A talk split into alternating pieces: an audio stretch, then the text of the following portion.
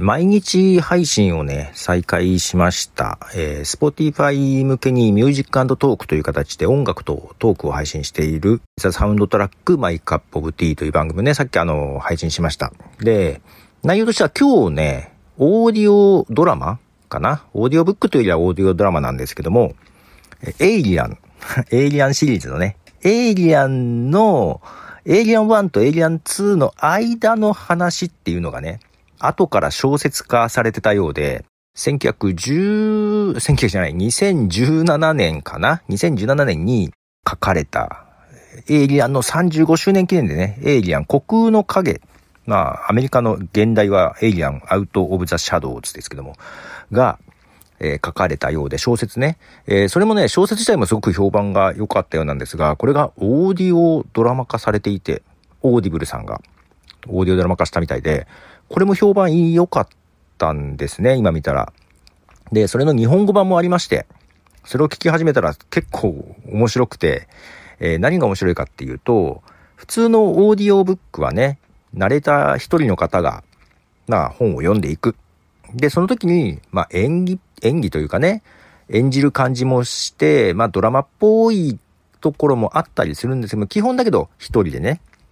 えー、で、中にたまにね、男性と女性で、まあ、やることもありますが、まあ、多くは一人の方が、まあ、男性であっても女性であっても、ね、登場人物がね、えー、一人の方が話していくっていう場合がね、多いかなと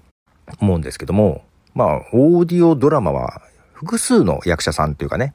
で、これただ、アメリカの、もともとアメリカのね、そのエイリアン国の影は、7人の役者さんが参加してて、で、音もね、映画のような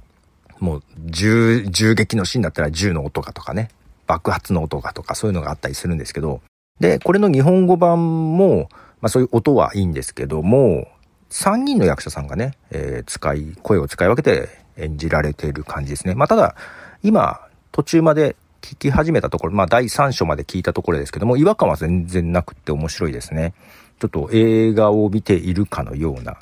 まあちょっとあの想像力がだいぶいりますけどね、映像がないので。だから映像がないけども、えー、こういうのが結構好きというか、まあもちろんね、あの映画とかも面白いんだけど、まあずっと見てなきゃいけないじゃないですか。あまあただね、自分ね、結構仕事しながら音だけ聞いてることも多いんですけど、ただその映像作品を音だけ聞くのと、もう音声のために、だから映像がないこと前提に作られているコンテンツとはやっぱりね、要は画面見てなくてもわかるように作ってもくれてるので、あの、非常にあの、楽しみやすいです。なんかしながら。なので好きなんですよね。で、そんな話をですね、あの、ザ・サウンドトラックで話したんですけども、で、曲をね、毎回流してるので、まあ、エイリアンつながりで、エイリアンにちなんだ曲を4曲選んで配信してますが、で、そのザ・サウンドトラック毎日配信してますけども、ちょっと難点としてはね、難点というか自分のせいなんだけど、スマホだけで録音編集、編集って言ってもちょっと不要部分のカットですけども、録音、編集、配信までしちゃってるんですね。で、配信するときにタイトル入れて、説明文のところがね、入力しにくいんですよ。スマホだけだと。開業もできないし、リンクとかも入れられないしで。で、パソコンから編集すると、あの、リンク入れたり開業入れたりも全然できるんだけど、スマホからね、編集しにくくて。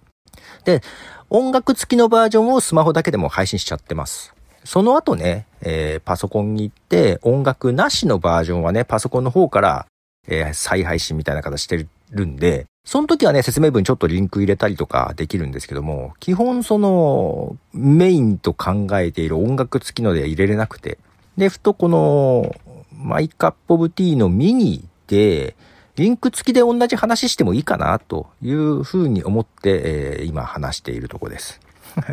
なので、あの、説明文のところにリンクとかね、そのオーディブルの、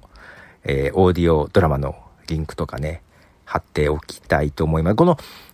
ミニはね、あの、リッスンっていうサービスからアップロードしてるんですけども、このリッスンがね、この説明文を編集しやすいんですよ。それこそ YouTube 埋め込んだりとかもできるからね、写真も貼れるし、非常にあの、編集、まあ、編集とか追加情報入れやすくて、しかも他のポッドキャストへの言及をリンク貼るとね、リッスン内で向こうに通知してくれたりとかもあるから、なんかそうリンクで繋がりやすい感じがね、あの、気に入っている部分でもあるので、そういうのがある場合はこっちのミニに乗せてっていう感じでね、使い分けていこうかなというふうに思ってますが、しかしこのエイリアン、そのエイリアン1とエイリアン2の間はね、57年空いてるんですよ、物語上ね。で、その後、エイリアンの中で唯一生き残ったリプリーがね、ハイパースリープ、まあ、っていう、なんだろう、睡眠ですよね。コールドスリープ。ハイパースリープで57年間経って、目が覚めたところからエイリアン2が始まるんだけど、実はその間にも一回目が覚めていて、一つエピソードがあったっていう話がこのエイリアンの虚空のおかげで。で、そこでエイリアンとの戦いでもあり、まあこれはエイリアンの最初のね、エイリアン、1979年でしたけども、そのエイリアンでもありましたが、AI、アンドロイドとの戦いでもあり、いうような感じで、どっちが本当の敵かみたいな感じもあってね、えー、まだまだ途中なんで、どんな結末になるか。で、結局また一人になってエイリアン2に繋がっていくんでしょうけども、だから結末は分かってはいるけども面白いですね。結構テンポも良くって話の。なかなか面白いですね。なかなか、あの、エイリアンをね、実は去年かな、最初から見直したんですよ、一回。エイリアン1からね。で、最新のなんか、何でしたっけ新しいやつあれでしたっけプロペテウスだっけ？その辺も含めて、ザーッと見返したんで、それもあってね、ちょっと今、話をまだ覚えているので、すごく楽しめてます。で、日本のは、そのエイリアンシリーズ、この新しいね、虚空の影しかないんだけど、海外のね、オーディブルを見るとね、それこそ、エイリアンの最初のやつとかのノベライズとかはね、まあこれはナレーター一人だからオーディオブックな感じだったりすると思うんですけども、シリーズ結構ありまして、14冊もあるエイリアンシリーズ。関係ないのもあるのかな？関係ないのもあるかもしれないけど、エイリアン3とかもあるな。だから、ね、日本でもちょっとそういうのを、エイリアンちょっと増やしてほしいな。っていうか、このドラマ形式なのを増やしてほしいなと思うんですけど、こういうオーディオドラマってね、日本やっぱりちょっとまだ少ない。まあ、なくはないですよ。なくはないけど、まだ少ない感じもあるので、もっと増えてほしいなというふうに思ったりしています。ということで、右の割には長くなってしまいましたが、ポトフでした。じゃあね。